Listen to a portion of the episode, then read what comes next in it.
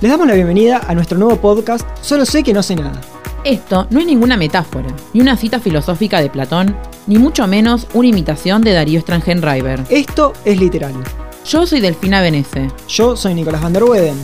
Y en este espacio vamos a estar hablando de todo lo que nos atraviesa como jóvenes. Política, actualidad, diversidad, feminismos, críticas, recomendaciones y mucho más. Nos pueden escuchar en Radioactiva 93.1, por Spotify como Solo sé que no sé nada y por Instagram en arroba solo sé que no sé nada guion bajo nd. Buenos días, buenas tardes o buenas noches, depende de cuándo lo estés escuchando. Sean bienvenidos o bienvenides, mejor dicho, al tercer capítulo de nuestro podcast Solo sé que no sé nada. Yo soy Nicolás van der Weden y estoy acá con... Hola a todos, acá estoy yo, Delfina Venece. Hoy venimos con un capítulón que teníamos muchas ganas de hacer y que seguramente ustedes tengan muchas ganas de escuchar, aunque todavía no lo sepan, porque ni siquiera saben de qué vamos a hablar. Nos interpela muchísimo. Hoy vamos a traer un tema que puede generar un poco de controversia en el mundo real, pero para nosotros, como jóvenes o como personas, adolescentes, bueno, ya no tanto, es un tema que está bastante naturalizado y normalizado en nuestras charlas cotidianas. ¿De qué vamos a estar hablando?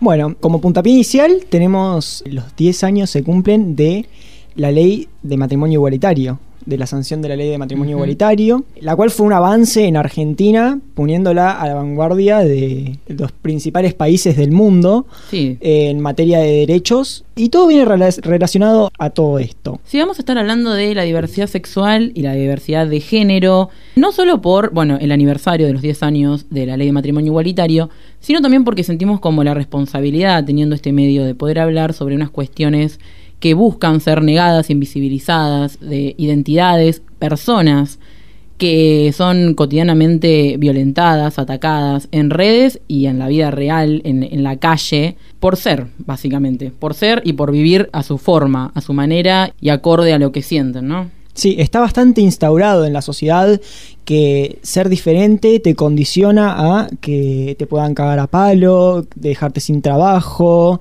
que te hagan bullying. Sí, que tengan la libertad de discriminarte y silenciarte, ¿no? Sin darte espacios donde poder decir lo que te pasa, lo que vivís, lo que sentís. No solo la libertad, sino que también la impunidad de, de hacer lo que quieran y sin tener alguna consecuencia al respecto. Sí, y además, no todo es opinión, lo que veníamos hablando ya desde hace unos, el otro, en otros capítulos, de esto de que no todo es opinión, ¿no? Que hay ciertas reglas y normas en la vida que hay que respetar. Y, bueno, y acorde a esto, pensar que vivimos en un país donde no solo tenemos la ley de matrimonio igualitario, sino que también tenemos la ley de identidad de género, sancionada en el 2012, que da un marco legal, ambas leyes dan un marco legal en todo el territorio a erradicar la discriminación y a dejar de entender que ciertos discursos de odio, porque es lo que son, eh, no son simples opiniones, sino que atentan contra ciertas personas y ciertas identidades y que no tienen que ser aceptados, sino que deben ser repudiados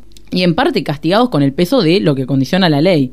No por fuera, pero siempre en lo que respecta a ella. Claro, vos podés estar de acuerdo con cualquier cosa o con lo que quieras, pero cuando se trata de otra persona, no tenés por qué dar a entender tu comentario de odio. Eso es es muy, muy normal en todos lados, que también nos tachan a nosotros quizás de intolerantes por supuestamente no respetar las opiniones de los demás, pero ¿cómo vamos a respetar una opinión, entre muchas comillas, de alguien que nos está transmitiendo odio o que está negándole la identidad a alguien? Sí, la tolerancia deja. No hay tolerancia, creo yo, para la intolerancia, ¿no? Cuando no hay por qué tolerar o aceptar ciertos eh, discursos que lo único que buscan es negar o, o no tolerar ciertas maneras de vivir o de ser. O sea, estamos en un mundo, podemos decir, donde la homosexualidad se quitó de cualquier tipo de enfermedad o de carácter patológico o científico, en el sentido de que ya es totalmente comprobado de que no es una enfermedad, no es una enfermedad física, ni biológica, ni psicológica.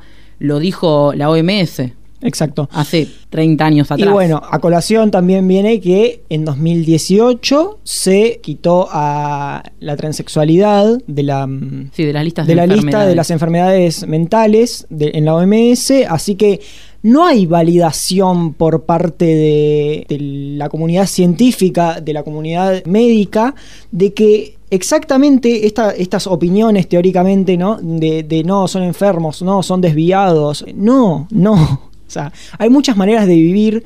O sea, tantas como personas en el mundo. Y creo que hay que empezar a, tener eso, en, eh, como que ponernos eso en el chip que tenemos en la cabeza, ¿no? Que si vemos o escuchamos un comentario, un chiste, que entre comillas chiste, porque después te dicen chiste y dicen, nada, nada, putos de mierda. No, o sea, no da. No Esa- da y no se puede. no, no se puede, pero aparte, claro, o sea, porque vos después si agarrás y decís, no, eh, no digas eso, es, no, no, sos un intolerante. No es que no somos intolerantes, es que nos interpela, como dije al principio. No va por eso. No, y además hay otra realidad que va más allá todavía de un simple discurso, sino que hay una realidad física, material, en la que vivimos en un mundo en el que hoy en día solamente 26 países reconocen el matrimonio igualitario, mientras hay 70 estados, por lo menos miembros de las Naciones Unidas, que hoy en día están castigando la diversidad sexual. Y la castigan incluso algunos con la pena de muerte. Entonces, no es un simple discurso, mientras en el mundo en todo el mundo, sigue habiendo países que castigan físicamente e incluso con cárcel en otros casos, o con el repudio social, a ciertas orientaciones sexuales o identidades. En este caso estamos hablando concretamente de la comunidad LGBTIQ, que vamos a hablar de lesbianas, gays, bisexuales, transexuales, transgénero, travestis, intersexuales, queers y todas aquellas identidades que se encuentran de este colectivo y que son invisibilizadas, estigmatizadas, violentadas por una sociedad que dice escudarse en una libertad de expresión, ¿no? Exactamente. Tenemos que tomar con mucho cuidado la libertad de expresión. No es algo que tenemos que tomar a la ligera porque así salen todos los discursos reaccionarios que vemos actualmente. Hace unos días, incluso con el cura que transmitieron por Telefe en, de, Santa, Cu- de, Santa Fe. de Santa Fe, diciendo que eran desviados, diciendo Sí, sí. que... ¿Le gustaría a usted tener un hijo o una hija homosexual? Y mira, es muy doloroso para una familia normal, dijo, cito textual. Exactamente. Es una. O sea, y te digo la verdad, yo le contestaría, sí me dolería, pero te digo por qué me dolería. Me dolería porque tenemos que vivir con no poder mostrarte como sos, no poder estar de la mano o darte un beso con quien quieras en la calle porque tenés que tener el cuidado porque te pueden cagar a palos. La verdad que no quisiera pesar con eso encima. O sea, los heterosexuales en ese sentido tienen un montón de privilegios. O sea, toda la vida los tuvieron y en el transcurso de toda la historia. Y no es que... No tiene que ver con un desprecio hacia esas personas, sino con no cuestionarse capaz esos privilegios que los tienen totalmente normalizados, internalizados, porque es como se criaron en una sociedad, estamos hablando de una sociedad patriarcal, homofóbica, transfóbica. Entonces, en ese marco hay ciertos privilegios y ciertas conductas que se le permiten a ciertas personas y a otras no.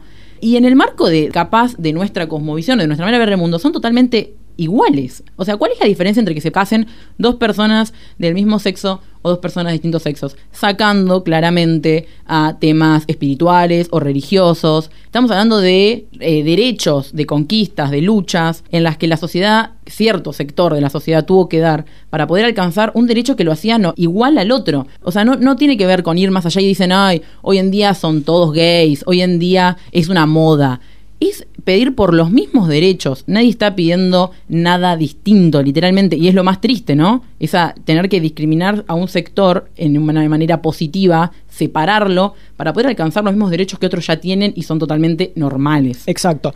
Ver cómo estas personas se indignan cuando escuchan que otra persona distinta a ellos puede tener los mismos derechos que ellos. Y es una cosa... O sea, vos te despertás con los mismos derechos y te acostás con los mismos derechos, mientras hay gente que no puede trabajar por ser quien es simplemente. Me parece como un tema que deberíamos tener que dejar atrás ya. Como que necesitamos una, una evolución de, de- de cabeza, o sea, una, una apertura mental en la, que, en la cual, que, ¿qué te importa quién está... em, Besándose. en quién la está esquina de tu besándose casa. o quién está, eh, no sé, trabajando en, en uno- en una confitería o quién está atendiendo un local de ropa. ¿Qué te importa? Si vos vas a específicamente a buscar el servicio que buscas Sí, no te, no te incomoda. no no te va a cambiar Yo creo que tiene que ver con una incomodidad en los privilegios y con tocar algo que está tan normalizado que a veces cuesta en ciertos sectores, quizás para la comunidad LGBT o pienso en su relación con los feminismos, que ya están eh, o ya estamos acostumbrados a tener que luchar con ciertos privilegios. Entonces en nuestro marco mental es como más común, pero hay ciertos sectores que están tan intocables, ¿no? Allá arriba en el altar de la sociedad, que entonces cuando sienten que hay algo incomoda y que mueve las bases de su mundo, porque es eso, su mundo, entonces no importa si no le molesta o no le cambian nada que el de la esquina que atiende sea un gay o sea lo que llaman afeminado, solamente molesta porque no entra dentro de su marco mental y viene a romper con lo que creen las tradiciones y las normas que hacen a una sociedad bien, ¿viste? Es como esa sociedad perfecta en las que todos somos normales y super machos y, y hacemos lo que tenemos que Y hacer somos heterosexuales. y somos heterosexuales. Y creo que dentro de toda esta sociedad, esta comunidad de la que estamos hablando, hay una, un sector todavía más vulnerado, que es la comunidad trans. Creo que en la material, en la materialidad y en las condiciones objetivas de la vida son las que las personas más vulneradas. Sí, a ver, tenemos que tener en cuenta que las mujeres trans tienen una expectativa de vida de 35 años, mientras que una persona, entre muchas comillas, ¿no? Normal, Sí, o lo que se con- tiene lo- 70 y 75 años de expectativa de vida. Partiendo de ese punto hay un problema, o sea, la gente despide a otra gente por ser trans. Sí, o lo que no, está la- hoy. acepta que una persona que trabaje en un local sea trans. O sea, No, si llega a trabajar en un Claro. local. Porque estamos hablando de que estas personas que tienen una expectativa de vida de 35 años, no es porque sí que tienen esa expectativa. Tienen esa expectativa de vida porque hay un sistema que las relega, que las invisibiliza, que no les Están permite fuera del ser parte sistema. totalmente. Y tienen que, están condenadas a vivir en una esquina prostituyéndose para poder tener el pan de cada día, literalmente, o una cama donde poder dormir, y tienen que luchar hoy en día por simplemente conseguir trabajo o tener acceso a la salud, que no lo tienen, tener acceso a la vivienda, tener acceso a la comida. Muchas cuestiones que capaz que incluso para otra parte de la comunidad LGBT son también un poco más quizás accesibles y que para este sector son totalmente negadas por el Estado, por la sociedad, por el mundo en general. Y tienen que luchar, por ejemplo, eh, pienso en la ley de cupo laboral trans, que al día de hoy no se puede construir a nivel nacional, pero que se está tratando hoy en día en la Cámara de Diputados, por ejemplo, y que tiene que ver con un paradigma de ver hacia el futuro y con avance en derechos, porque son eso, derechos. Es que no solo eso, sino que también, a ver, son derechos primero fundamentales, porque estamos hablando de el derecho a la salud, el derecho al trabajo, el derecho a la vivienda digna, no estamos hablando de, de cualquier cosa retorcida. Aparte, ya de por sí, en, no están representados en los congresos, no están representados, o sea, hay gente que no está representada y está totalmente fuera del sistema y estamos viendo cómo otras personas que no tienen ni idea de lo que están viviendo las personas trans en este sentido, están decidiendo por la vida de los demás, ¿entendés? O sea, es algo como que no tienen voz Sí, directamente. yo recién venía escuchando, por ejemplo, a, a un personaje muy conocido de los medios que se reía de que mm, Flor de la B está pensando en adentrarse a la política. Y uno piensa, Flor de la B es un personaje que dentro de todo ha llegado a ciertos lugares que capaz otros sectores de, la misma comunidad no llegan, pero que tiene una voz que otra persona, blanca, cis, eh, heterosexual, no va a entender y no va a comprender o capaz no va a poder representar de la misma manera. Entonces, no es para reírse y tiene que ver con esos sectores llegando a esos lugares donde siempre se trató de invisibilizar y de relegar. Y a colación de esto, también teníamos ganas de hablar de los medios y la representación de estas identidades en los medios. Claro, también tenemos, bueno, en este caso, hablando de, de mujeres trans, tenemos, bueno, a Lizzie Tagliani, que sea, está más, ¿cómo se dice? Como más satirizada. Aceptada. Sí, aceptada, pero por el tema de, de satirizar su condición en ese sentido. Sí, que no es culpa de ella, Que sino tampoco, de claro, la sociedad, me es parece como a mí. que logró de alguna manera, y está perfecto también, o sea, si es parte de ella bromear o hacer lo, lo que haga, si es parte de ella y no está obligada por un sistema a bromear sobre sus condiciones, sobre si tiene... Sobre su sexualidad. so- sobre su sexualidad, sobre su genitalidad. Son cosas que... Sí, es una, es una cuestión a mí que me llama mucho la atención, esto de, por ejemplo, como Lizzie, quizás por bromear sobre su cuerpo o su vida sexual, es más aceptada quizás que Flor de la B, que tiene que salir todo el tiempo a reafirmarse como mujer trans, que es lo que es y que es lo que dice su DNI. ¿No? Pero bueno, sabemos que se va avanzando de a poco en los medios, aunque aún siguen los estereotipos en toda la comunidad, porque también sucede Claro. con los gays, las lesbianas ni figuran. No, las lesbianas no figuran directamente, o sea, no existen. O sea, en este caso también los gays, en las ficciones siempre es afeminado, siempre es blanco, siempre es de clase media alta. O sea, estamos hablando... Sí, y- afe- eh, aparte también No eh, solo siempre es un desesperado que está atrás de, de algún hombre que, que quiere- Heterosexual. que quiere desesperadamente convertir, como si se pudiera eso, Claro. en gay.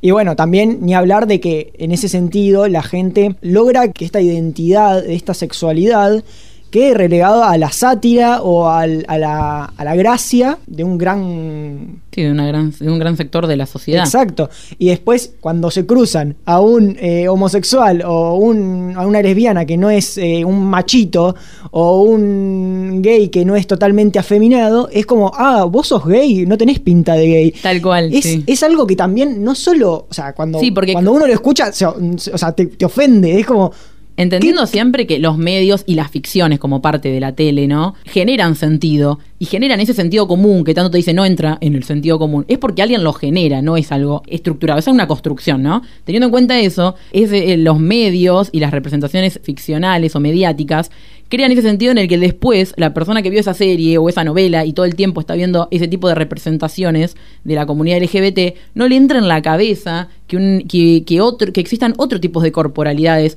otro tipo de sexualidades, que una mujer trans, por ejemplo, no tenga el pelo largo y que esté toda con las piernas esbeltas y depilada, porque existen otras figuras y otros cuerpos. Bueno, y como todo esto nos importa muchísimo y queremos dejar una idea clara, y es una total bajada de línea, no, no lo queremos disfrazar en nombre esto de es nuestra nada. opinión. Vamos a cerrar con algo que escribimos. Sí, eh, me parece importante comunicar y desde nuestro espacio poder hacer algo o poder dar voz a quienes no tengan voz en ese sentido y quienes también participen o sean personas de nuestro mismo colectivo si es que lo quieren claro y lo desean. nosotros les dejamos este mensajito Unas palabras para ustedes. para cerrar queremos decir un par de cosas sobre esta temática que ya nos atraviesa nos interpela y nos duele la diversidad sexual no es una moda no es un capricho y no es pasajera. La diversidad es parte de uno y es parte de una totalidad social. Se vive y se sufre individual y colectivamente. Pero no se sufre por una orientación sexual o una identidad de género en sí misma. Se sufre por una sociedad patriarcal y un sistema cruel que condena la diferencia, castiga la libertad, discrimina, excluye y demoniza a quienes no cumplen con los parámetros heteronormativos. La diversidad se sufre porque mientras algunos difunden discursos de odio en nombre de la opinión y la libertad de expresión, las mujeres trans y travestis se mueren a los 35 años en una esquina, prostituyéndose para comer. Porque ¿cómo te voy a dar laburo si sos una desviada, una enferma? A los putos los cagan a palo, por ir de la mano o besarse, porque ¿cómo le explico yo esto a mis hijos? A las lesbianas se las golpea, invisibiliza y sexualiza, porque claro, dos mujeres juntas son un asco, pero está bien si son para mi consumo pornográfico. Mientras los sectores reaccionarios discuten y levantan banderas en contra de los derechos y las libertades colectivas de la comunidad LGBT y las organizaciones de diversidad sexual, hay personas batallando hoy, en 2020, en Argentina, para poder decir quién son realmente, para poder comer esta noche, porque un trabajo formal no es siquiera una utopía, luchando para encontrar un lugar donde dormir, porque su familia lo echó de la casa, o por regresar vivos y sanos frente al peligro de enfrentarse a algún odiador serial que cree que tener el poder de decidir quiénes merecen vivir y cómo. No, no es moda ni es show. La diversidad es una conquista y es una lucha. Es derecho y es reivindicación. Es fiesta y es dolor. Es orgullo de ser y es enfrentamiento cotidiano e histórico a un mundo extremadamente desigual, cruel y perverso. Y es también rebeldía y resistencia hasta alcanzar la construcción de una sociedad más libre, más justa y más igualitaria. Ya lo decía Carlos Jauregui hace décadas, y sus palabras son aún espejismo de una cultura promotora de la vergüenza y el temor. Seguiremos luchando por alcanzar una vida más digna, porque sin libertad sexual no existe libertad política. Y agregaba, en una sociedad que nos educa para la vergüenza, el orgullo es siempre una respuesta política. Muchas gracias. Muchas gracias por escucharnos.